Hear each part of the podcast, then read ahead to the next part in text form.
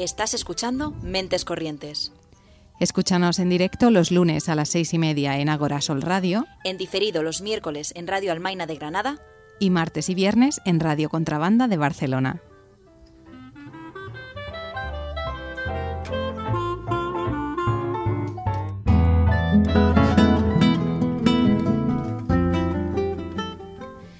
La vida antes era demasiado corta y ahora quizás demasiado larga. Asumimos tanto que terminamos proyectando lo que quizás jamás pase, pero que sin duda alguna nos ayuda a sobrellevar la incertidumbre de desaparecer, de que ellos desaparezcan. Nos convencemos de alguna manera de que siempre vamos a tener cinco minutos más a los que aferrarse, pero no entendemos que el cambio se da de manera constante.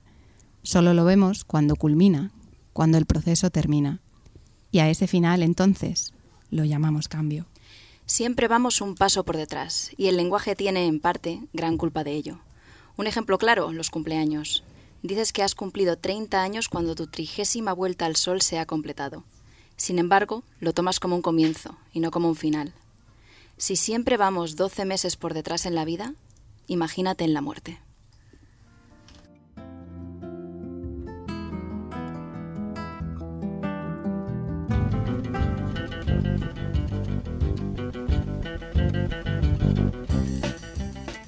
Buenas tardes, Ana. Buenas tardes, mentes corrientes que nos escuchan. Buenas tardes, Esther. Una semana más y una semana menos también. Esta vez sí que encaja a la perfección con el tema de hoy. La verdad es que sí, nos hemos puesto un poquito intensas eh, para hablar hoy de, la muerte, de la percepción de la muerte y además rodeadas de, artistas como a nosotras nos gusta para darle ahí una perspectiva muy, muy de nuestro programa, ¿no? No sabía que ibas a decir ahí rodeada de ello. Mm, no sé, no sé por dónde vas a salir, de gente muy viva eh, que nos va a hablar sobre eh, cómo, cómo, ven ellos el mundo de la muerte desde su perspectiva individual, pero también desde eh, su vena artística. ¿no? tenemos una mesa muy llena. Por un lado, tenemos al que ya sin duda alguna podríamos considerar, el tercer miembro de Mentes Corrientes, que es Carlos Bravo, organizador de eventos en Mad Food y también, bueno, miembro de varios grupos de la movida madrileña del 2024. Artista multidisciplinar, sí, eso soy yo. Bienvenido una vez más, Carlos. Ah, muchas gracias. Tenemos también con nosotras, eh, inaugurándose hoy por primera vez, a Claudia Pumarega, que es artista emergente ubicada aquí en Madrid. Buenas tardes. Buenas tardes. Muchas gracias por haber venido. Esperamos no, no asustarte mucho con este tema aquí, recibiéndote por todo lo alto. Muchas gracias por invitarme. Bueno, y lo mejor de todo es que eh, tenemos 50-50 esta vez en la mesa, ¿no? Tenemos 50-50, por un lado, eh, músicos y por otro lado, escritores. Tenemos también estrenándose por primera vez en Mentes Corrientes a Paco Padilla, autor de Diva Eterna. Veo que te has traído el libro, que te has traído los apuntes. Muchas gracias eh, por haber venido hoy a Mentes. Muchas gracias a vosotros por, por invitarme y también eh, autora de Habitaste este útero, a Cristina Heredero, que también ha decidido hoy acompañarnos con este tema. Hola chicas, muchas gracias por invitarme también. Bueno, pues ya está, ya está, ya hemos pasado los primeros nervios. ¿Cómo nos sentimos? Uf. Yo, no, sigo sofocado. He venido sin libros y sin apuntes. Esta oposición eh, no me habéis avisado de esto. La verdad es que sí, veo mucho boli, además veo mucho puño y letra. No veo, no veo mucho móvil, no veo mucha nota del móvil, veo, veo bolígrafo, veo caligrafías, perdura, que no entiendo. Perdura, tenemos que haber traído lápidas, en plan, grabado en piedra. Pero bueno, eh, Carlos, tú notas ustedes que ya eres tercer miembro, como hemos dicho, así que estás preparado para todo. Y un poco para iniciar, vamos a hablar eh, de la percepción social de la muerte. Eh, al final eh, yo creo que es algo que, es innegable, ¿no? El hecho de que cada sociedad lo vive de una manera, ya no solo cada sociedad, sino a lo largo de la historia, como, se ha ido viviendo. Y así para hacer una ronda rápida, súper resumida, por favor, que nadie nos odie, eh, hemos eh, mm, agrupado, por un lado, el hinduismo, que sí que considera la muerte como una transición, el cuerpo es solo una estación y todo sigue. El judeocristianismo, donde la muerte se ve como un castigo divino, es algo que se intenta evitar hasta última instancia y, que también, pues eso, se utiliza como, como castigo, como amenaza, como miedo. Eh, luego están religiones eh, tradicionales africanas en los que es un elemento más de la naturaleza y que incluso, según algunas, se pueden contemplar las medicinas como una intervención humana innecesaria. Si hay algo que te toca, te toca y es por lo que tienes que pasar.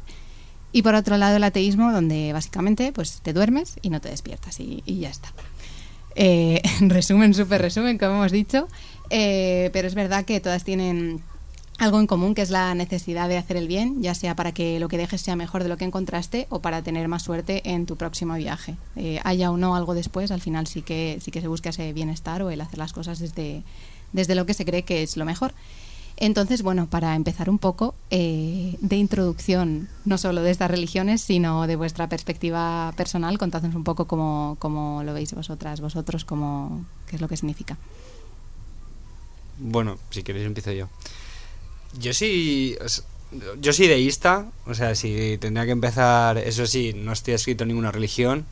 Yo que estudié esa asignatura de Historia y Cultura de Religión en ese instituto, en vez de religión, creo que todas las religiones en realidad son, son, lo, son lo mismo. Entonces, eh, casi todas las religiones se sustentan en que la muerte es solo un, un, tránsito hacia otra cosa, entonces, sin más. Pero incluso en el ateísmo más puro, yo, obviamente casi todos mis amigos eh, el ateísmo es la, la religión, si se puede decir así. Pero siempre digo lo mismo, cuando te mueres lo que te conviertes es en vida, eres abono para las plantas, entonces de tu cadáver van a hacer otra planta, por tanto es el ciclo eterno de la vida, como el ciclo del agua.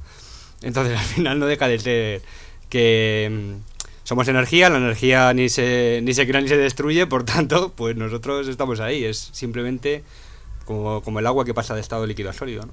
Poco así. Y quitando esto además, soy una persona que piensa bastante en la muerte, mucho.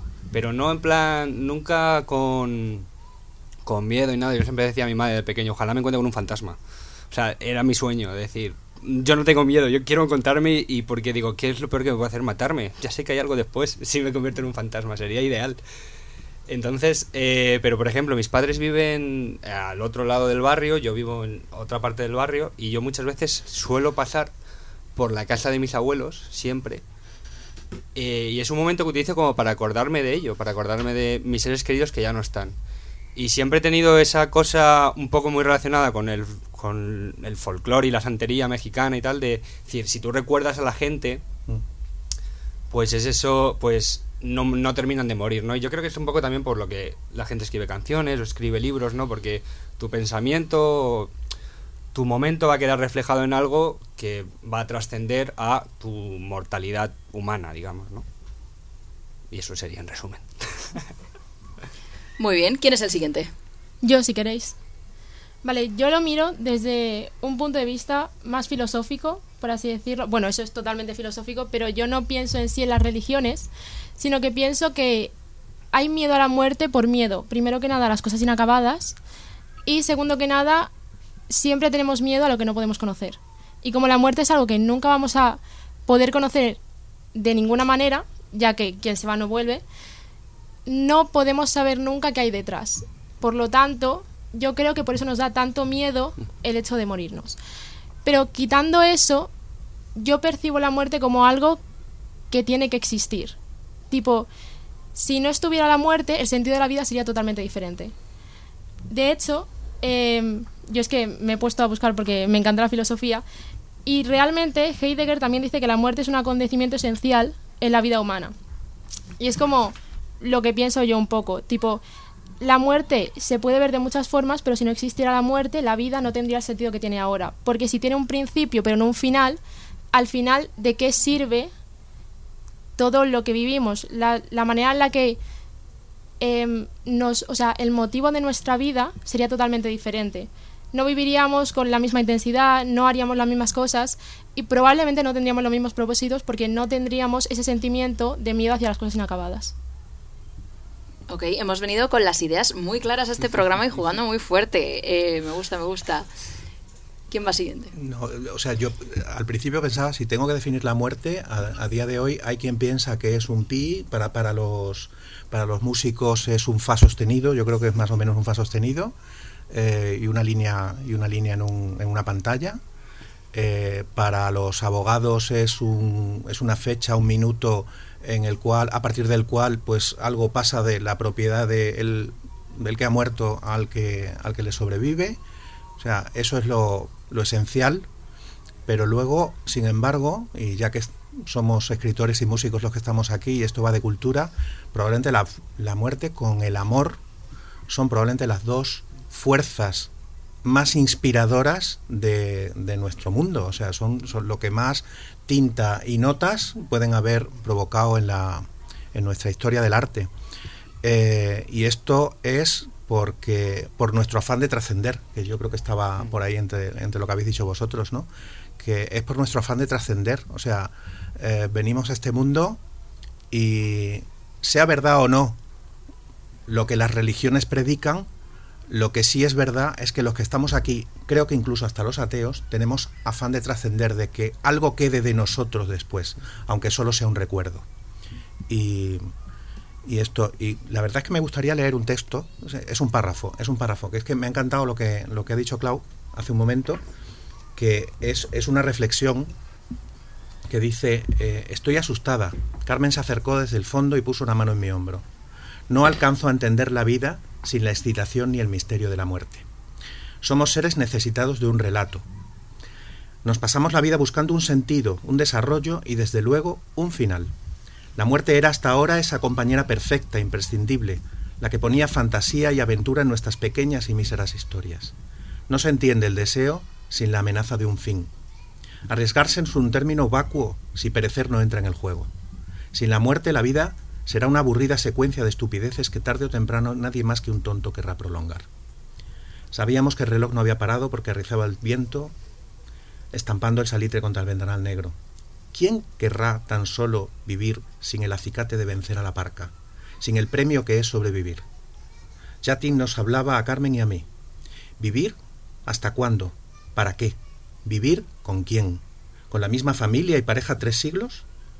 Debemos dotar a una vida eterna de sentido porque de lo contrario, saber que la muerte no existe abaratará tanto la vida que perderemos las ganas de recorrerla. Vale, ¿y esto es de tu libro? Sí, pero es que, no, es que, no, quería hacer... Lo podemos decir, lo digo yo, no te preocupes, aquí estoy yo... Pero es que me, mm, lo tenía y es, que me encanta. ha sido súper hilado, sí, sí. De hecho, sin la muerte probablemente tampoco tendríamos la necesidad, lo que has dicho tú, de tener, en plan, plasmarnos en, en arte, por así decirlo, en recuerdos. Exactamente. Mm.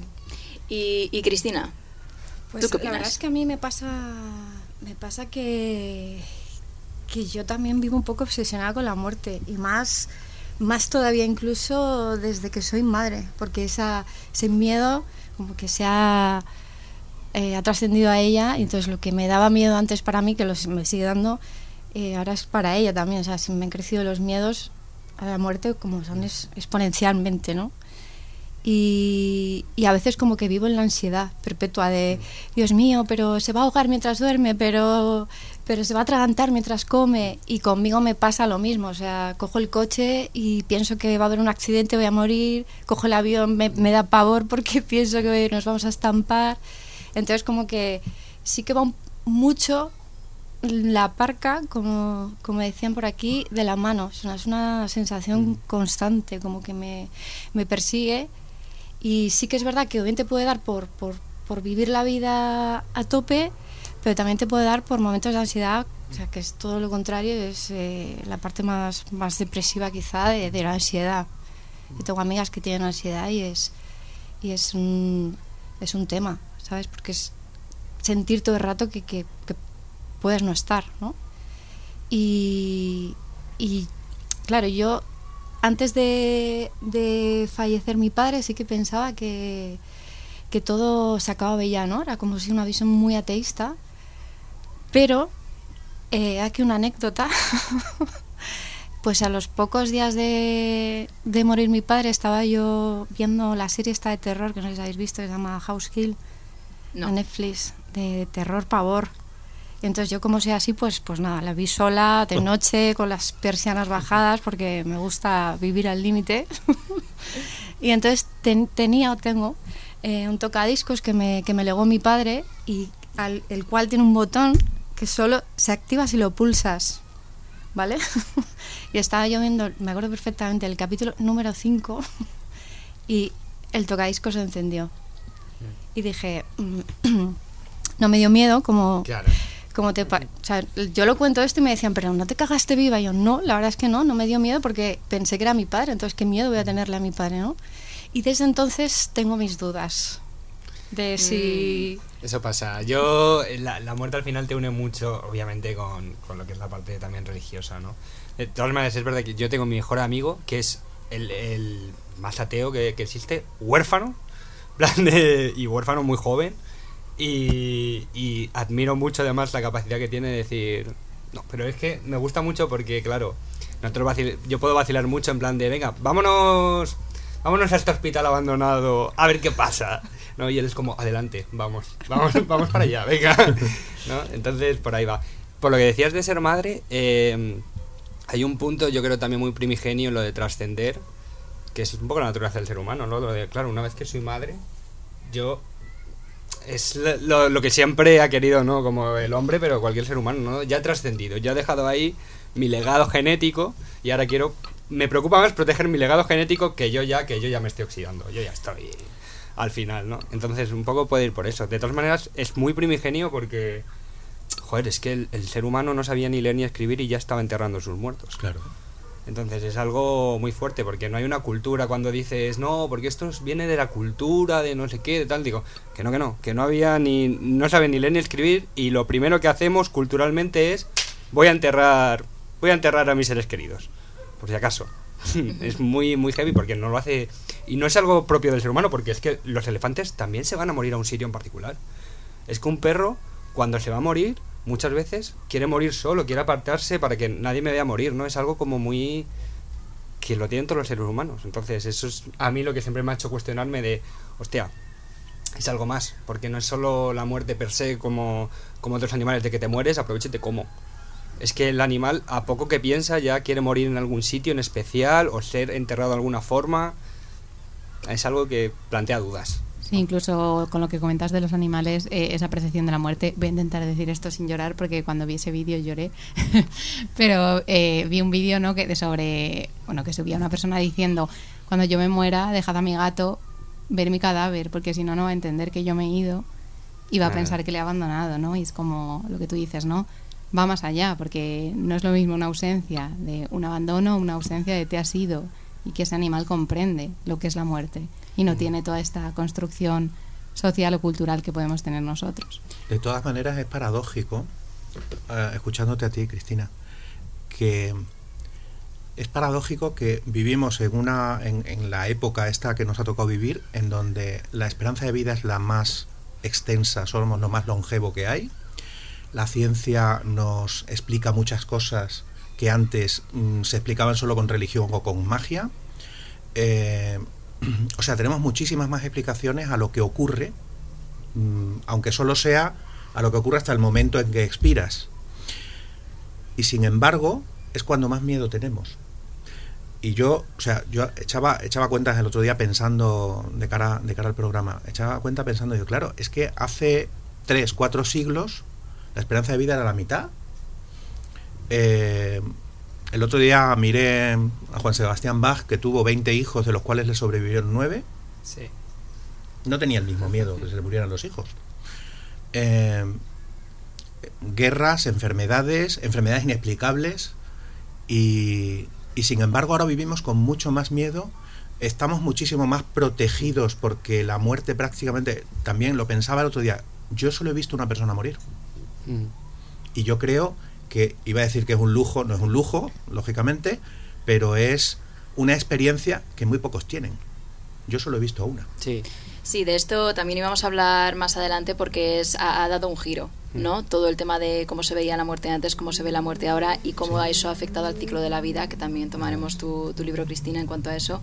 Eh, pero antes has mencionado, Esther, la, la, palabra comprender, ¿no? Y aquí todos la definición que intentamos dar es como que es un acercamiento a intentar comprender algo que en el fondo quizás no acabamos de comprender. Entonces es una forma que tenemos de definir algo por el momento, hasta que venga otra cosa. ¿Creéis que la muerte, también por lo que habéis expresado a raíz de ser madre, a raíz de... Em, pues cuando ya estás en una experiencia en la que ya, ya has pasado por eso, ¿creéis que se comprende mejor una vez que se te muere alguien? No. No, para mí tampoco. O sea, mm, mira que la muerte de mi padre en o sea, nos la avisaron, o sea, un año de vida, fin, no, no hay más, o sea, no, no, ni más para atrás ni más para adelante, pero yo creo que puedes intuirlo, puedes hacerte la idea, pues... Y aún así, yo también lo... Bueno, mis hermanas, mi madre y yo lo vimos eh, morir y, y, no, no, no termina de... No, no, encaja nada. O sea, lo único que te queda, por lo menos en mi caso, ¿eh? Es, es, aceptarlo ¿no? y, y, y agarrarlo y, y, no dejarlo ir. Claro, Porque yo, también es necesario, perdóname. Perdón. No. perdón. Yo creo que te ayuda a comprender cómo es el duelo de una muerte ajena, pero no te ayuda sí. a comprender la muerte en sí misma, porque yo creo que la muerte tenemos cada uno como una percepción de la muerte. La muerte es bastante tabú también, de hecho, y, y al final no podemos tampoco debatir sobre ello porque ninguno sabemos qué es o qué no es. Lo único que se puede eh, conversar sobre ello o más desde un punto de vista en el que sabemos es cómo sobrellevar una muerte de otra persona, no qué pasaría si yo me muero. Uh -huh. Es que la vida es muy frágil. Yo lo pienso mucho de que somos como una bolsita de agua, que es lo que somos, y que es muy fácil de pinchar una bolsita de agua en realidad. Entonces siempre lo pienso, digo, es que cualquiera te mueres. Es una cosa que también me ha dado yo creo que me ha dado mucho mi padre, mi padre que mi padre es militar y ha estado en muchos conflictos. El otro día, por ejemplo, se le murió el vecino del garaje mm, estaba arreglando el coche, su coche se hizo ¡pum! Estaba detrás, mi padre iba por el coche, lo intentó salvar, tal, no pudo. Pero me lo contaba con mucha tranquilidad, como una persona que ha visto a mucha gente morir. Y, al día siguiente dijo, mira, te he puesto en un post y lo que tienes que hacer por si yo muero. es muy fácil, mira, este dinero es para el ataúd. Es total el nicho que lo tengo comprado, no sé qué, por, por si acaso que lo sepas, está aquí. Pero con, con ese sentido del humor, ¿no? Y decir, bueno, si es que es algo más. Entonces, pues nunca lo llegas a comprender, pero pero es que si lo piensas bien es que dices es que las cosas materiales se oxidan, se rompen y es que somos materia. Entonces, pues ya está. Luego queda ya la parte inmaterial. Claro, es que, mm. es, que lo incomprensible es lo Eso inmaterial. es lo inmaterial. Que, es que el claro. que se va es, pues, eso es. Tu, tu padre o tu madre. Claro. O eso, ese es el que se va. Y no el cuerpo de tu padre eso o el es, cuerpo de tu madre. Eso es. Y lo inmaterial es algo que, bueno, que como no lo vemos, eh, no se sabe, pero es que incluso cada vez que más avanzamos en el conocimiento, ¿no? Es como, de repente sale la teoría de universos paralelos. Pues dices, si es que igual te está muriendo en un solo universo de mil millones del universo. Es que, yo ¿Qué, sé, ¿Qué, daño ha hecho Marvel? Es que, no, no, pero, pero, es verdad, es decir, conforme más conoces, incluso ya, ya no de religión, ya es que contra más conocimiento teórico llegas, es como pues a saber. No pero sé, yo creo... Se me hace más difícil de comprender sí. cada vez que más... Pero yo creo que es justo por eso lo que habéis dicho antes de... Ahora conocemos más que antes, pero tenemos más miedo. Sí. Yo creo que es justo por eso, porque conocemos más que antes y al final queremos saber todo. Tipo, yo creo que es por el hecho de que antes sabían mucho menos de muchas cosas y no se las planteaban tanto. Entonces ahora, con todo lo que va pasando, todo lo nuevo que va viendo, también hay muchos más riesgos. Para nosotros, yo por ejemplo, hay muchos más riesgos antes que ahora, pero yo concibo más riesgos ahora que antes, por el hecho de que a lo mejor yo me subo en un avión y se estrella, pero porque siempre nos ponemos en lo peor. Y yo creo que antes el desconocimiento no hacía que se plantearan tanto esto, sino como algo que pasaba más. Quizá también es por eso, porque antes lo tenían más normalizado como has dicho sí. tú, porque lo veían más. Claro. Igual no se conoce tanto, ahora, ahora se conoce en la teoría, pero no en la práctica. Claro. Como has dicho tú, se me ha muerto una persona. Ya. Antes se te moría mucha más gente, entonces claro. no te hacía falta tener claro. eso. A ver, estamos, también estamos sobre, muy sobreprotegidos. Quiero decir, yo que sé, la Edad Media, pues si eras celíaco ibas a morir por claro. ejemplo. Digo, Lo siento, Esther. Lo tenían más asumido. Claro, eres, eres, intolerante a la lactosa. Pues si naces en, yo que sé, en Galicia en el 1500 algo, probablemente vas a morir pronto. y no sabes por qué. Y no, y no sabes por qué. Te claro. tomas la leche y te mueres. Lo no llaman suerte, claro. mala suerte, ¿no? Sí. Entonces, bueno, pues esas cosas. Estamos hablando mucho de la incertidumbre, que al final yo creo que es lo que más predomina al hablar de la muerte. Es decir, bueno, sé tanto que no sé nada. Eh, y la incertidumbre y la irreversibilidad son dos factores con los que, contra los que más lucha Occidente sobre todo, ¿no? Eh, y de hecho parece que ya desde pequeños es un tema del que no se habla mucho y del que se intenta alejar a los más pequeños lo máximo posible. Es como que yo tampoco recuerdo haber tenido una educación sobre la muerte, de que me hablasen sobre ello. Es como que, bueno, te, te roza un poco y ya según tú como de emo seas en tu fase adolescente, lo que quieras adentrarte o no, ¿no? Pero claro, siempre, siempre se vuelve como a esto de cómo, cómo educar. Cómo, cómo se hacen eso, ¿no? ¿Quién tiene, ¿Quién tiene más problemas para entenderlo? ¿Son los adultos o los niños? Pero la muerte lo tienes desde que eres pequeño, que todos los héroes de Disney son huérfanos, por ejemplo. Que no hay ninguno que tenga Pero todo sin embargo, padre. tú te lo planteas, por ejemplo, eh, todas las princesas Disney, ninguna tiene madre. Pero yo eso no he sido consciente de, No de ello hasta más tarde, no, No, mientras pero- yo lo veía. Uf, es algo muy interno en el subconsciente. Pero Eh, lo que pasa es que no has visto a la madre morir. O sea, nadie, Claro, nadie tiene madre. claro. La, yo Claro, sé, pero- Bella y Bestia, la Bella no tiene madre. Claro, Eh, pero, pero en el Rey León, por ejemplo, sí, o sea, lo ves. Claro, y en Bambi. Y en Bambi, claro, y, y- y en muchas otras, es decir, que, que- que tú lo ves, que Pero es un tema como el sexo. Es un O tema sea, tú vas a clase, a ti te hablan de cómo hacer una raíz Mm. cuadrada, a ti te hablan de lo que es la muerte, a ti te hablan de lo que es el sexo. Tú vas pillando Mm. lo que vas cogiendo de estímulos que te llegan porque te quieren llegar, porque has nacido en un sitio y en un tiempo concreto. Ujú. Pero hay una educación Sobre la muerte. y debería No. haberla. Yo lo que creo que es hay una sobreprotección. Sí. O sea, que son nuestros propios miedos y los reflejamos en, nuestro, en nuestros hijos. Se los trasladamos de un modo u otro. Y entonces, pues cuando hay un, hay un muerto en la familia, el niño se queda en casa y tú eres el que te vas a, yo que sé, al tanatorio. Eh, y al niño le proteges. Lo, lo tengo además muy reciente, unos amigos y que, que a los niños, y eran niños de, son adolescentes, a los cuales no se les podía hablar de que había muerto un pariente. Entonces es una, eh, o sea, yo creo que es, no sé si es fruto de los tiempos, no quiero ni decir, ni quiero criticarlo, pero, pero la muerte que está tan presente, insisto, es un poco lo de antes. La, la tenemos más oculta, más apartada, la llevamos al tanatorio. Antes la gente moría en casa y ahora, Sí. y ahora la gente la tienes en el tanatorio, la, la tienes aparte. Entonces, Yo en mi caso, perdón, siempre nos interrumpimos. Estamos súper... Perdón. Nada, nada. De hecho, yo creo que por eso también, como es un tema tabú, lo vemos como si fuera algo incluso peor. O sea, Sí. la muerte en sí es mala, pero lo tenemos tan internalizado como un tema que no se puede hablar de ello, que es como todo lo malo que pueda haber, no, no lo comentamos, no hay una educación sobre ello, como has dicho. Es como tan tabú y tan oculto y a la vez como que yo, yo creo que como no estamos acostumbrados, no hay una educación, al final tenemos más miedo de ella incluso que el que se tenía antes porque estaba como más normalizado en el día a día. lo que pasa es que hay otra paradoja. Sí, sí, sí, sí. Otra paradoja es que a los niños los protegemos con la con, no, no- no los llevamos al tanatorio y todo eso, pero están expuestos en videojuegos, en películas, a cantidad de muertes. Es más, otra, otra reflexión que hago así sobre la marcha, y es eh, incluso nuestro nosotros que somos digamos muy civilizados. Sin embargo cuando los enfrentamos a personajes que son el malo de la película eh, nos sale el instinto asesino. O sea es que hasta nos convertimos en asesinos y, y convertimos a nuestros hijos en asesinos eh, con todas las salvedades no pero es paradójico es paradójico no sé. En este caso, eh, vamos a buscar que nos mojemos todos un poco. ¿Creemos que habría que introducir más la muerte en, en los niños? Sí, Sí. sí. Sí sí, totalmente.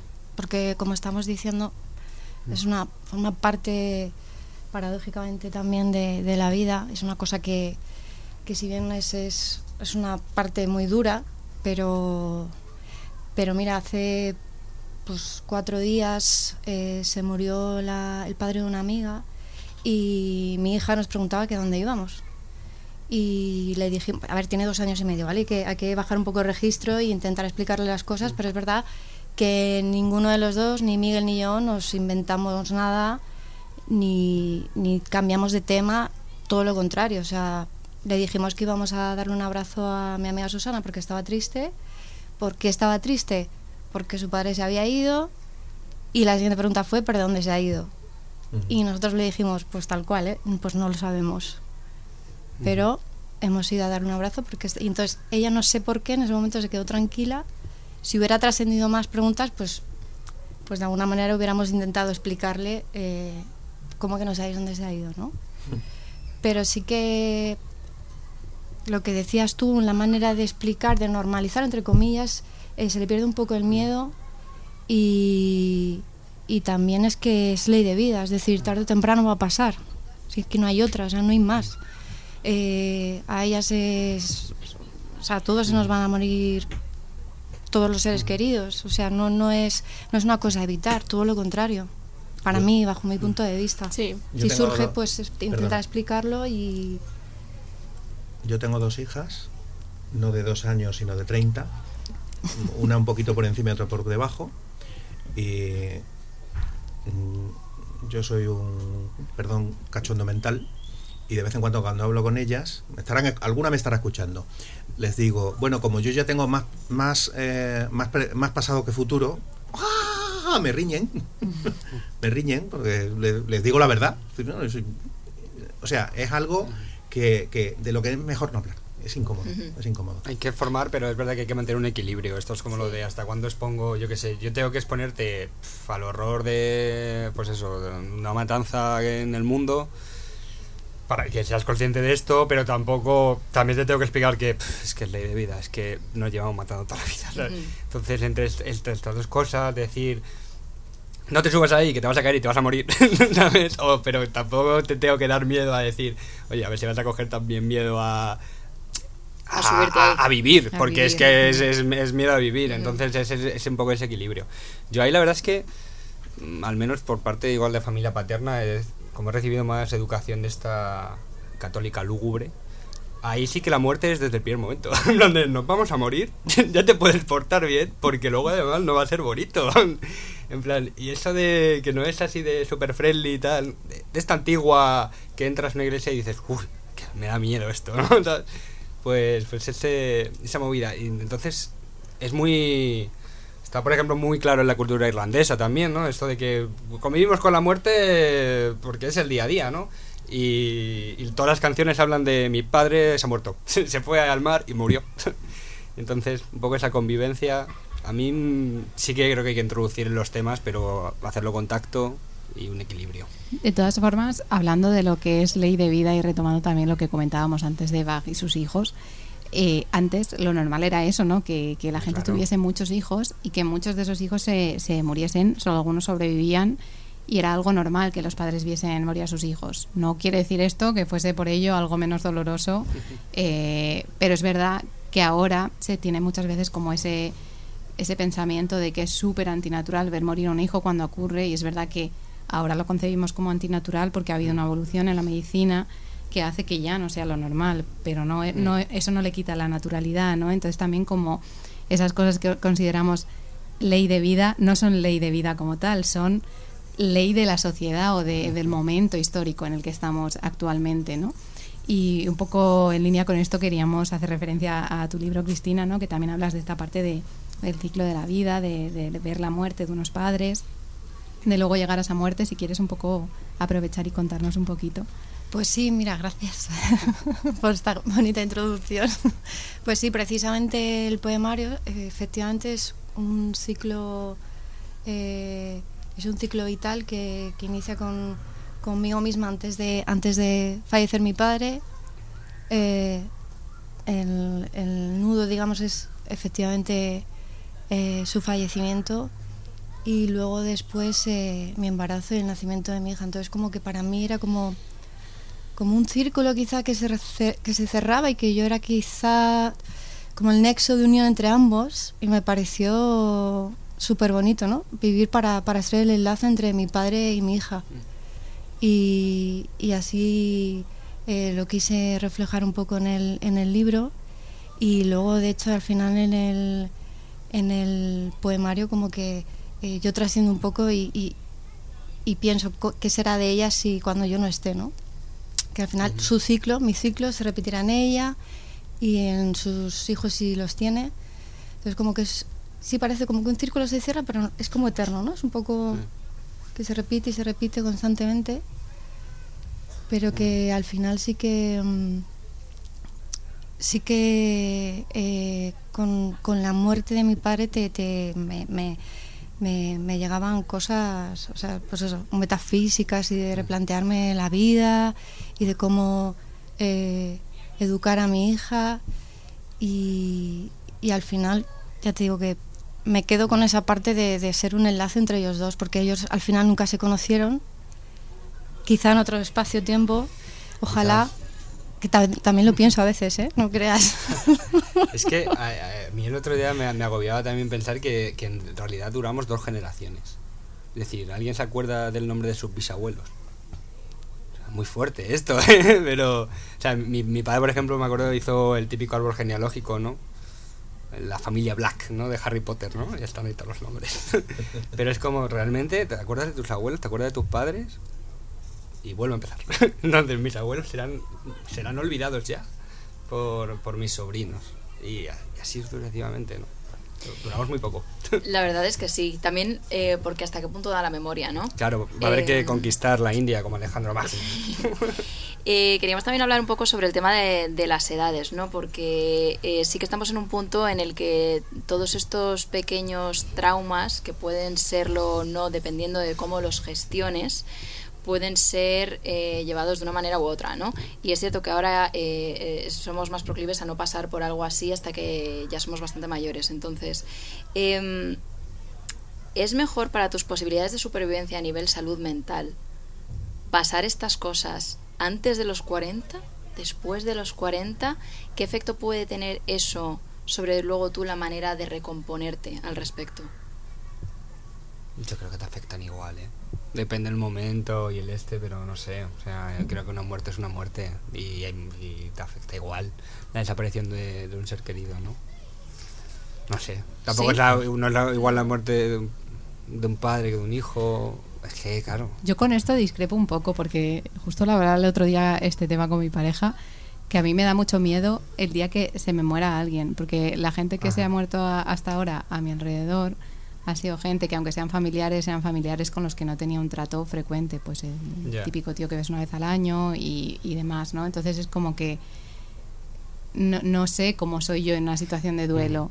Y el hecho de que a lo mejor si lo vas integrando poquito a poco cuando eres pequeño, desde esa parte, ¿no? De no comprender tantas cosas o no plantearte tantas cosas porque no tienes todo ese batidurrillo de información, te hace irlo integrando quizá de una manera más progresiva que no de repente te veas con yo que sé cuántos eh, años y decir, ostras, soy como un bebé, ¿no? En este mundo y ahora de repente me veo como súper sola en, en, cómo llevar esto y me tienen que ayudar siendo yo una adulta, ¿no? Puede ser, ¿eh? O sea, yo también hablo desde el punto de vista occidental. Probablemente pues, habrá países donde están tan expuestos a la muerte que es como.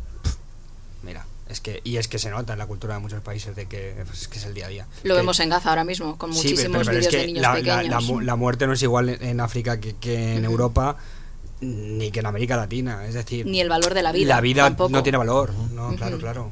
Tiene mucho menos valor. Siendo seguramente el yo no sé si habéis pasado alguno de los 40, yo sí. Pero siendo el decano de esta mesa, eh, yo no tengo recetas. Yo no puedo. O sea, yo he visto muertes siendo pequeñín, con 11 años, eh, y las he visto con 50. Y la verdad es que te sirve para aprender de ti. Pues igual que, yo que sé, que si tienes cualquier otro, otro tipo de crisis, yo qué sé, un divorcio. ¿Cuándo conviene tener un divorcio? Pues nunca. Ya. Lo que pasa es que te, puede ocurrir. o la muerte es más inevitable. Afortunadamente es inevitable, porque si no, si fuera evitable, quiere decir que te mueres tú antes. y eso hay que evitarlo. Eh, pero, pero yo creo que para lo, que te permite es conocerte, cómo reaccionas, cómo vives el duelo y, aprender para la próxima, porque, porque es la es, ¿Quién lo ha dicho? Ley de vida. Es ley de vida. Pero yo creo que, o sea, yo sí estoy de acuerdo en el hecho de que si eres pequeño y se te muere alguien, al final vas poco a poco como aprendiendo a llevar ese duelo desde como que lo integras porque no va a ser lo mismo eh, tu cerebro y tu desarrollo cuando tienes 6 años que cuando tienes a lo mejor 30. Pero em, yo creo que también si, si te muere alguien muy cercano, por ejemplo tu padre de pequeño, también hay muchas cosas que van a hacer que te desarrolles diferente. Y vas a pensar, por ejemplo, porque yo no tengo un padre, una figura paterna, y al final yo creo que vas a sufrir lo mismo de diferentes maneras dependiendo de la edad. Yo eh, no, no, hemos hablado de un tema, Ana, que tú y yo esto lo hemos hablado mucho. Eh, mi mayor miedo a la muerte de un eh, la mía o de un familiar no es morirte. que ya digo, como, como persona de vista, digo, bueno, veremos, sí. Es el lío administrativo que es morirse, por favor. digo, que es difícil hasta morirse en este país. Que la cantidad de papeleos, la cantidad del dinero que cuesta no sé, cosas que... Pero eso es para el que viene después. Sí, sí, claro, pero... pero, pero pienso, digo, uff, ¿qué, mar, ¿qué marrón voy a dejar? O, en un tiempo que yo estaba con, depresión y una de las cosas clave era como, ¿qué marrón voy a dejar si me quito la vida? No puede ser, hay que seguir, ¿no? Y justo tengo... La burocracia te salvó la vida, el podríamos de, decir. de Cibes, Josu, trabaja en, funerarias y, y, nos lo confirma de que es un marrón morirse. Es que también eso forma parte de la educación de la muerte y del trauma de la muerte. porque es un lío cuando de repente te llega esto por primera vez y dices, no tengo espacio para eh, curarme y prestarme atención porque tengo un sistema administrativo pidiéndome dinero, pidiéndome respuestas, pidiéndome información, pidiéndome documentación, con lo cual tengo tanto estrés por lo que yo tengo que presentar y lo que tengo que justificar y lo que tengo que pagar que no puedo dedicarme a mi duelo. No puedo dar directamente la espada de mi padre como en la Edad Media y ya está. Y, las vacas no puedo. Hay tantas cosas que hacer. Yo cuando, ya digo, cuando mi padre dejó la lista y eso dije, es que son muchas cosas. Digo, ya, ya pensaremos en esto. sí, sí, pasa, ya pensaremos. Y la muerte al final es un negocio. Es un negocio. Todo. Pero porque es el negocio más rentable, siempre hay clientes. y, nunca, protesta. el cliente nunca protesta. Claro. Em, una cosa también que yo he estado pensando mucho em, a raíz de varias muertes de mi entorno es que pues, se mezclan muchas sensaciones contradictorias. A veces incluso de, de incluso de que se te ha quitado un peso de encima si la persona estaba muy mal si la situación era muy inaguantable, ¿no? Y eso muchas veces em, eh, se confunde con, la tristeza que sientes, tristeza versus alivio, cómo puedes de repente sentir dos, dos emociones completamente diferentes, una negativa, otra positiva a la vez, ¿no? Y también con una cosa que a lo mejor es bastante fría de pensar, pero vuelves al ciclo de la vida a decir, ¿es la muerte del progenitor necesaria para la supervivencia del primogénito? Porque al final vivimos en un sistema que se alimenta de eso, de tus horas de trabajo, del input que pones en la sociedad, ¿no? Y realmente eh, es una rueda para la gran mayoría de nosotros, no para el 1% de la población, pero para la gran mayoría de nosotros sí. Entonces, yo no quiero que se muera mi padre, yo no quiero que se muera mi madre, pero si no se mueren, ¿hasta qué nivel puedo sobrevivir yo? Yo porque todos, eh, al final todo es dinero, al final todo es capitalismo al final eh, cómo sales de un engrudo tal. Y lo pienso antiguamente, que también era así. Los hijos se quedaban con las tierras de los padres. Y así era como podían salir un poco más adelante también, ir conquistando cada vez un poquito más. Y me parece una visión muy fría de, de, no gustarme decir por qué, porque esto tiene que ser así. No sé vosotros cómo lo veis. Claro, pero al final es porque estás, estamos metidas eh, de manera irremediable en el sistema capitalista. Entonces, esto te ha hecho pensar en eso. A mí también, eh, lo confieso, te, hace pensar en, joder, es que, eh, hablando también de las edades, ¿no? es que nuestros padres mueren más tarde, con lo cual esa herencia te llega más tarde, con lo cual no puedes sobrevivir porque estás masacrado trabajando y sobreviviendo y al final eh, eh, cuando estás en un momento de precariedad, que suele ser siempre, eh, te llegan esos pensamientos, pero no significa, es que al final tenemos de manera inevitable, aunque no nos guste, estamos metidos en la rueda capitalista y esos pensamientos te llegan de vez en cuando como otros miles de pensamientos invasivos y negativos y no te hacen peor persona, te hacen una persona práctica en el sentido de, ostras, es que no me da la vida para, para sobrevivir de esta manera, trabajando ocho horas, pero es que luego tengo que, luego tengo que pagar, luego tengo que... Y al final dices, ostras, es que antes, aparte de que todo era más barato, la vida era parecía más fácil quizá, eh, te, hace pensar eso que, al final... No sé. no sé, yo creo que hay que ponerlo en contexto. Si, si te... O sea, hoy, hoy podemos, podemos hablar de lo de hoy, pero hace unos cuantos siglos... Eh, la, la rueda no podemos llamarla capitalista porque el capitalismo digamos que es algo más, eh, algo posterior, pero la rueda era el, el hijo varón mayor continuaba con el negocio, entre comillas, o las propiedades que venían del padre de la familia. Estaba atado a eso. Atado siendo rico o siendo pobre. Era, Estaba atado a eso. Hoy en día los padres nos sobreviven mucho más. Eh, entonces nosotros tenemos que sacarnos las habichuelas por nuestra cuenta independientemente del negocio de nuestros padres. Y mejor o peor, pero, pero tenemos... Y, luego cuando llega el momento, es que, que nuestros padres pueden vivir con una pensión que mejor no la heredemos y cosas de estas. Entonces no lo sé, o sea, yo, yo lo que pienso es que, que, cada época tiene sus flujos económicos y, para bien y para mal, sus cosas buenas y sus cosas malas. Sí, nos ha tocado también vivir un momento de recesión de la historia. O sea que ahí la historia no es lineal, a veces va para abajo. Y mis padres al menos se independizaron cuando sus padres aún trabajaban. Yo ya me independicé cuando mis padres estaban jubilados. Pero bueno, pero no dependo de ellos económicamente, digamos. O sea que no sé, puede ser. Pero esto pasaba también. A ver si la crisis económica va a ser. Con los pollos, yo te cambio tres pollos. O sea, pasaría igual. Quiero decir, para que tú puedas sobrevivir, necesitas que la gente que tú quieres muera. De hecho, los que sean de una generación más arriba, entiendo. Los Rothschild no están de acuerdo con eso. ¿eh?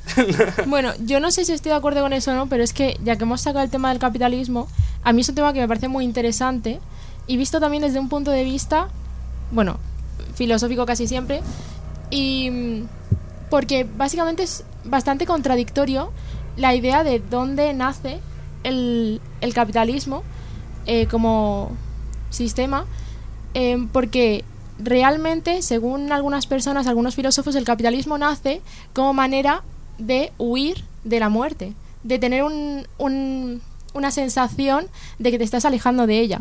Porque, em, bueno, según Freud, es que tampoco os quiero dar mucha chapa, pero es que me encanta este tema.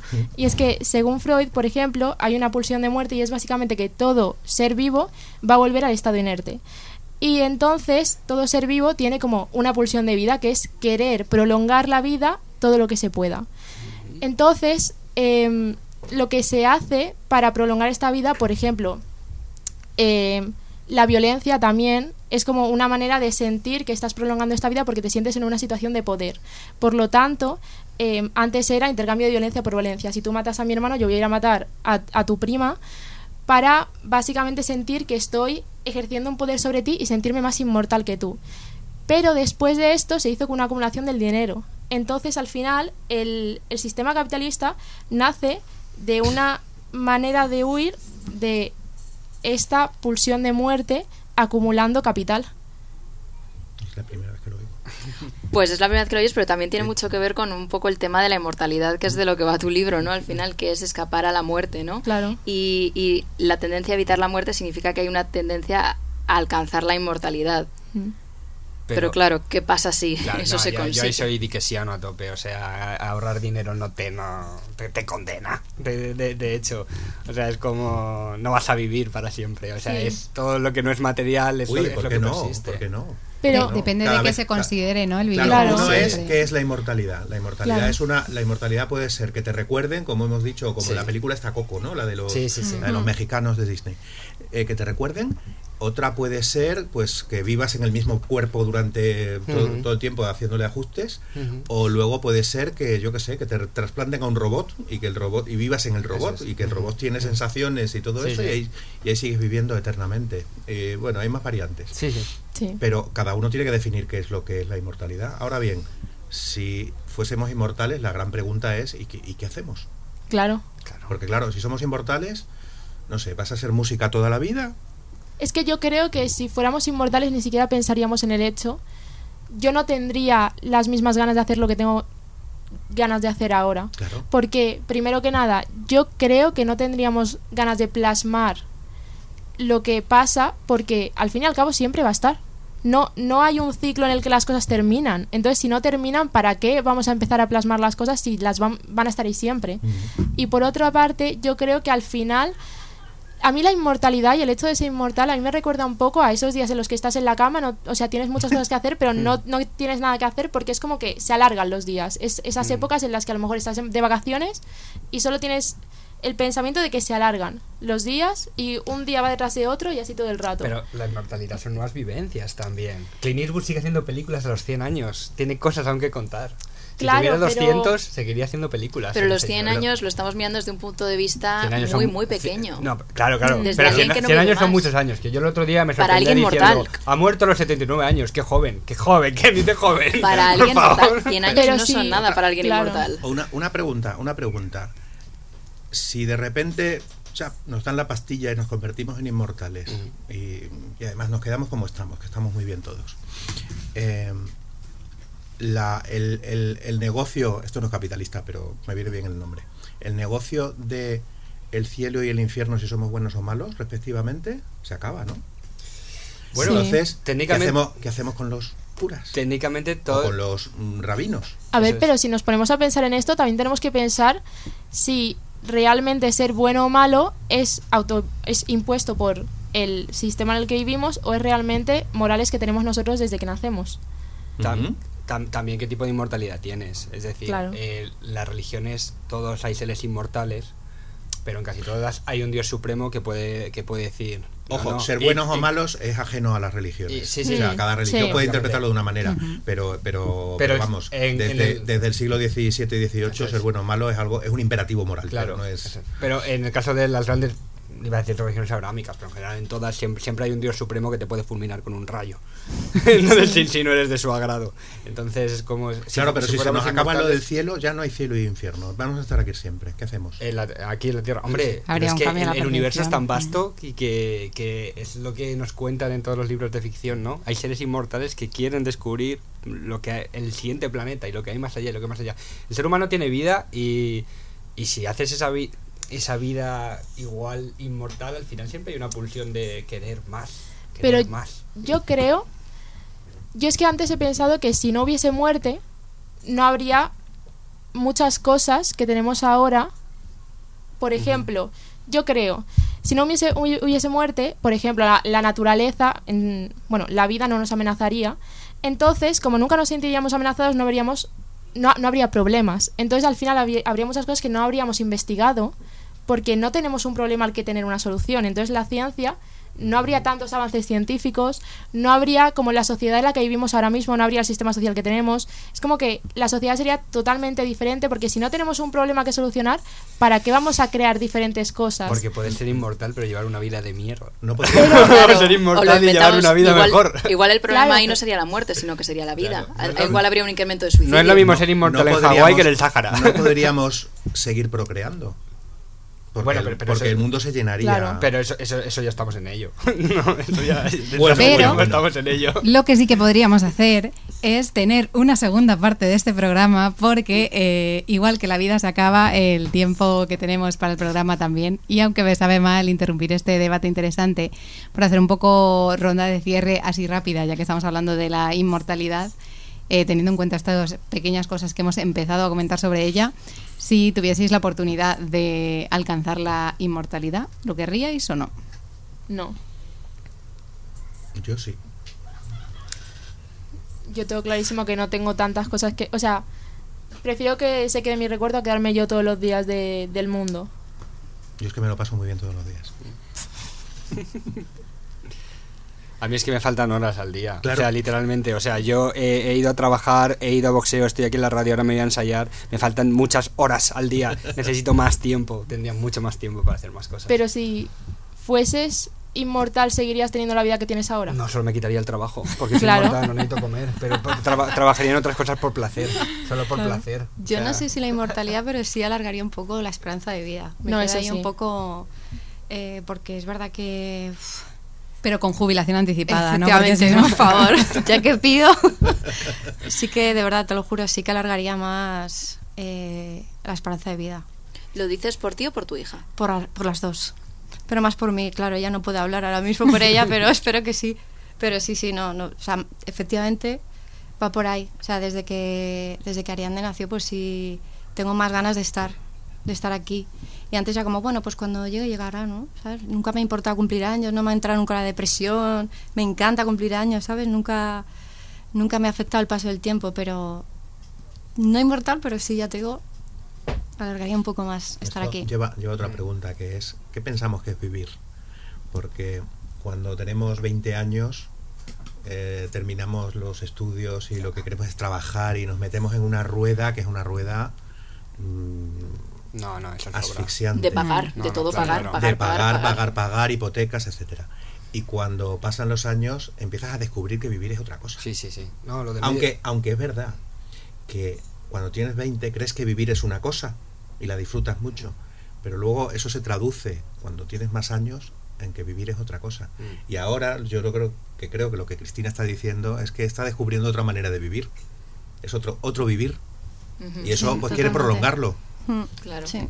Con la, con la coletilla de Esther de, la prejubilación.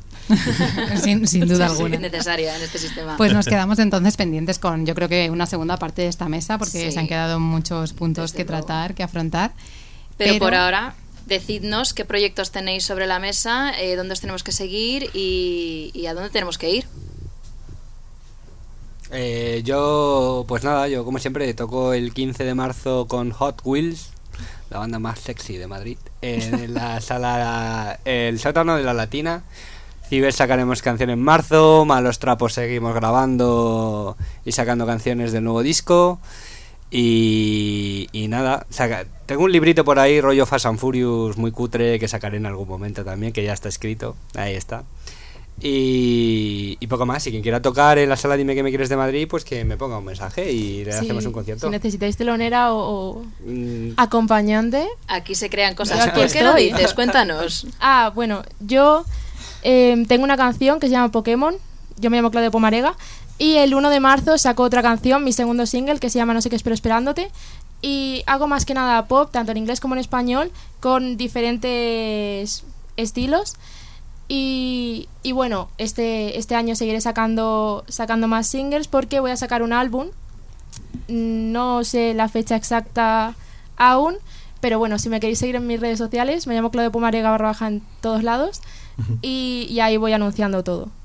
Genial, apuntada quedas. Cristina. Pues eh, yo escribí Habitaste este útero con la estupendísima editorial Ciceli, que la verdad es que eh, el proceso de edición, fue, fue genial, me tratan súper bien, eh, tanto Diana como Irene, o sea, son, son lo más. Y, y me podéis seguir en Mengana-Zutana en Instagram. Y ahí...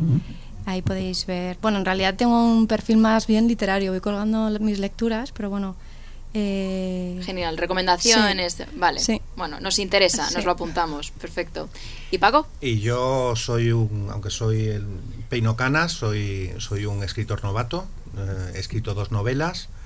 Eh, y la última que he escrito, que es de la que estamos hablando, es Diva Eterna, y, y, es por la que me habéis invitado, porque habla de la inmortalidad, entre otras cosas y mm, habla bueno habla de ópera habla de la inmortalidad de ciencia y sobre todo plantea muchísimas preguntas eh, escribo sigo escribiendo eh, y luego escribo cotidianamente. Tengo un blog que se llama dame tiempo y te cuento que pues bueno está está ahí, ahí que escribo pues escribo sobre todo son reflexiones cuentos relatos cortos algún poema que otro etcétera. Me van a publicar unos poemas ahora dentro de poco en fin eso eso es lo que hago Genial, pues todas las publicaciones que haya, los singles, los conciertos, nos lo mandáis por mensaje a Esther y a mí y desde aquí lo lanzamos a las ondas a quien lo quiera escuchar. Genial, gracias. Pues muchas gracias por haber venido. Muchas gracias a vosotras. Y cerramos como siempre con un poco de música, esta vez de la mano de Luis Fercán con Ahí atrás.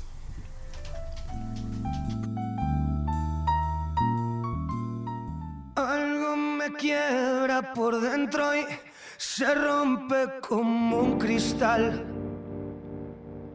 Tu recuerdo es un vals con mis pies en el lodo. Solo me queda pensarte, reír y echar a llorar. ¿Cómo pude romper? corazones de plomo.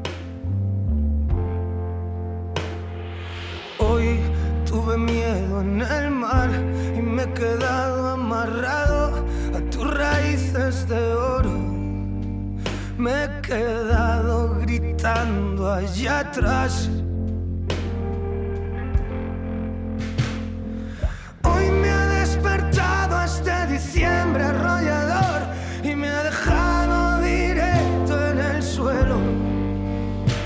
Temblando. Recuerdo aquel día me tuve que ir.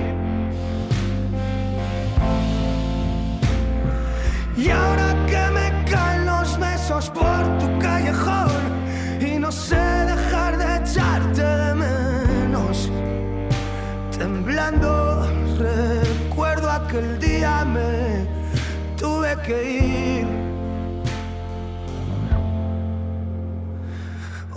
Que tus besos de plata no me dejan cicatrizar y que meterme en un bar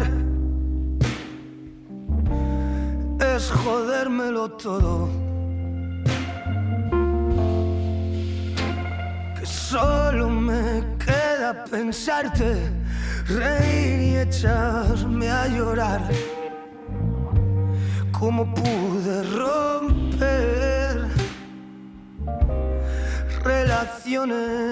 de plomo?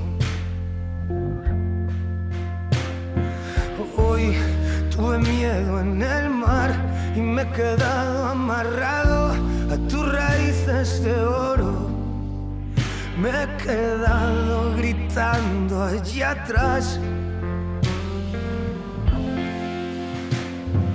Hoy me ha despertado este diciembre arrollador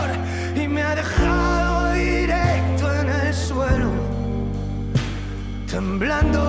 Recuerdo aquel día me tuve que ir. Y ahora que me caen los besos por tu callejón y no sé dejar de echarte de menos, temblando recuerdo aquel día me tuve que ir.